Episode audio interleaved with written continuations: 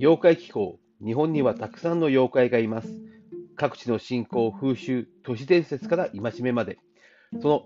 妖怪の姿を無理やり見ようとするのが妖怪気候です。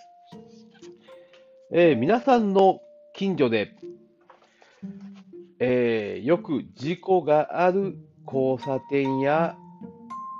えー、なぜここの、ここに入った店舗はすぐ潰れてどんどん変わっていくだろうというような、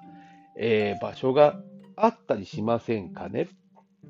もしかするとそこには辻神という妖怪が住み着いているかもしれません。兵庫県淡路島、鹿児島県屋久島宮の浦でいう妖怪。屋久島の宮の浦では定時度の突き当たりに家を建てると辻神が入り込むという、そうした家には病人が絶えず不幸が続くと信じられていたので、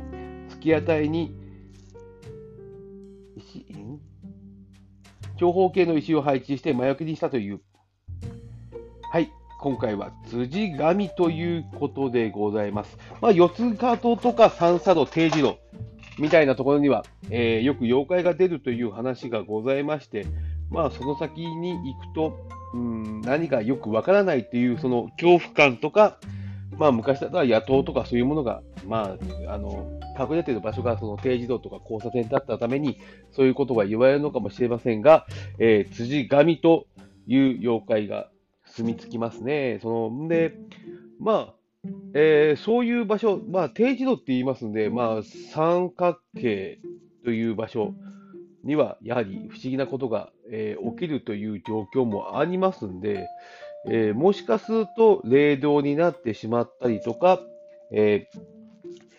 えー、そのために、えー、妖怪や、え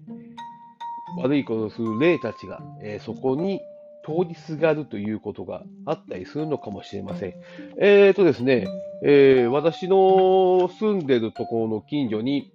結構大きい幹線道路で、えまあ、飲食店がずっと入っていたところがあったんですけど、まあ、飲食店の時に、まあ、次から次にどんどんどんどんこう店舗が変わるんですよね。で、駐車場もそこそこあって、店の広さもそこそこ広くて、あれ、なんでこんな続かないかなっていうふうに思って見かけた場所がありまして。で、まあ、そこに、まあ、今長く続いているのが美容室で、まあ、飲食店から美容室に変わった瞬間に、あのー、そう、こう、店舗のその入れ替わりがすっと止まったっていうのがあって、まあ、まあ、場所としてあったのかもしれないっていう思いと、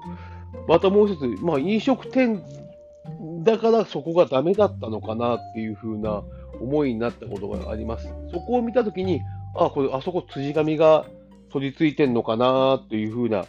えー、気持ちになったことがあります。で、まあね、あのー、そういう場所が日本各地であったりしますので、まあ、交通事故が絶えず、どんどんどんどんあのトラクターがお家に突っ込むような交差点とか、あのどうしても交通事故が絶えない場所とか、そういうところにはもしかするとこういう悪い、えー、妖怪や悪い霊が取り付いているのかもしれませんね。えー、ですね、えー、いろいろとそういう場所がありますね。うん。はい。はい。です。ちょっと詰まってしまいましたが。えー、屋久島の妖怪ということで、あのー、定時度に石の塔を建てて魔除けをしてたっていうふうに、えー、解説があったんですが、え、ー、と、種子島にも、そのようなものがある、定時度があった記憶があって、えー、もともと武家屋敷、種子島家のあの家臣たちが住んでいたところの交差点の定時度のところに、なんか古い石の塔が立ってる、あの塔とか、あの長方形の塔が立ってる記憶があるんで、もしかするとそこも辻神が取り付いてた場所なのかなというふうに思います。えー、まあ、街の中にいろんな石のこう石碑や、